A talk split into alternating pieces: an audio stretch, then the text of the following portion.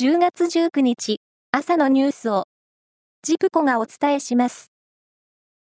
トヨタ自動車は部品メーカーの爆発事故の影響で車両の組み立てを停止している国内の一部の工場に関し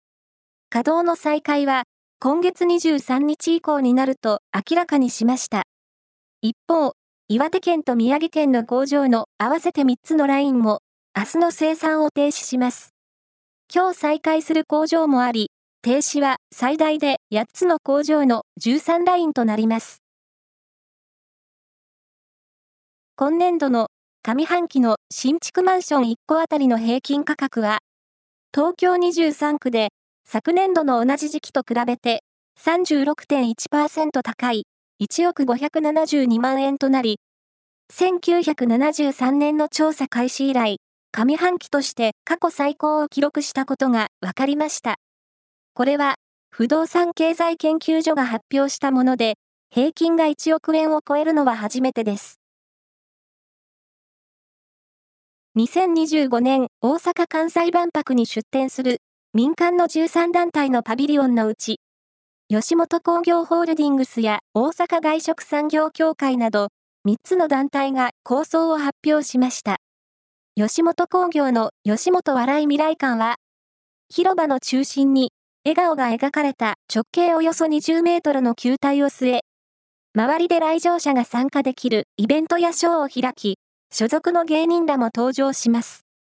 また、大阪外食産業協会は、のれんをモチーフにした外観にする予定だということです。プロ野球のクライマックスシリーズファイナルステージが昨日開幕し、セリーグは阪神が広島に4対1で逆転勝ちし、パリーグはオリックスがロッテを8対5で下しました。対戦成績はいずれもリーグ優勝による1勝のアドバンテージを加えて2勝としました。アイドルグループ、ジャニーズ WEST は昨日、グループ名を WEST に変更したと YouTube チャンネルで発表しました。メンバーの桐山明人さんによると、ファンクラブの会員から意見を募ったところ、ウエストという名前を残してという声が多かったということです。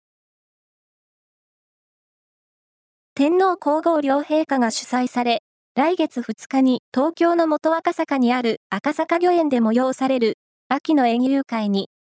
去年、文化功労者に選ばれたシンガーソングライターの松任谷由実さんらおよそ1390人が招かれることになりました。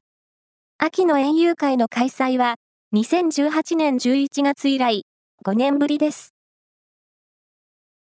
以上です。